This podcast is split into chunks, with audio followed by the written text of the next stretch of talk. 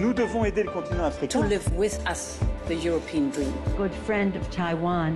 Europe 1, bonjour. 6h52, l'heure de retrouver votre revue de presse internationale. Nous sommes d'abord à Londres. Bonjour Sarah Menaille. Bonjour. De quoi parle, parle la presse ce lundi, Sarah? De cette étude de l'Institut national pour la santé et l'excellence clinique britannique qui estime aujourd'hui que les problèmes de santé mentale coûteraient aux employeurs britanniques plus de 32 milliards d'euros par an. À la une du Télégraphe, ce titre, l'épuisement professionnel fait des ravages dans l'économie. En cause notamment la culture des longues heures de travail et celle du présentéisme, venir travailler bien qu'on soit peu productif.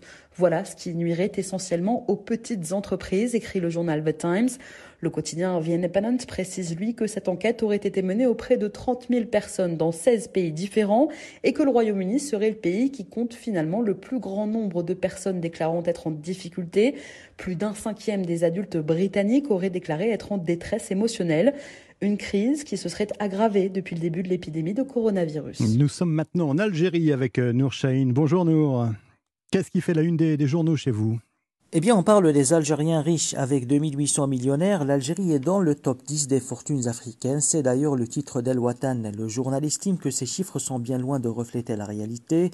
En cause, l'activité commerciale est la plus lucrative et elle demeure dominée par l'informel, d'où les difficultés d'avoir des données fiables. Pour Algérie Eco, le nombre des millionnaires algériens est enfin connu.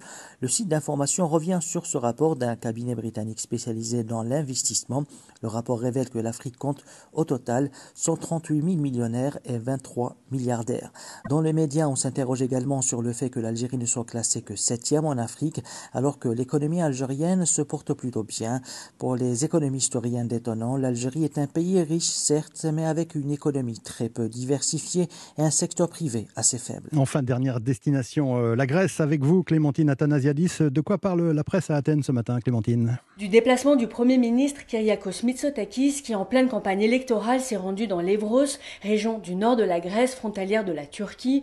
C'est dans cette province marquée par les flux migratoires, note le quotidien Ikasemerini, que le Premier ministre conservateur s'est engagé à doubler la longueur du mur séparant les deux pays. Actuellement, cette barrière d'acier s'étire sur un peu plus de 37 km, précise le journal Ikasemerini, ajoutant que ce mur, élevé ici au rang d'enjeu électoral majeur, met l'accent sur les problèmes liés à l'immigration. Avec ou sans fonds européens, ce mur sera prolongé, a assuré Kyriakos Mitsotakis.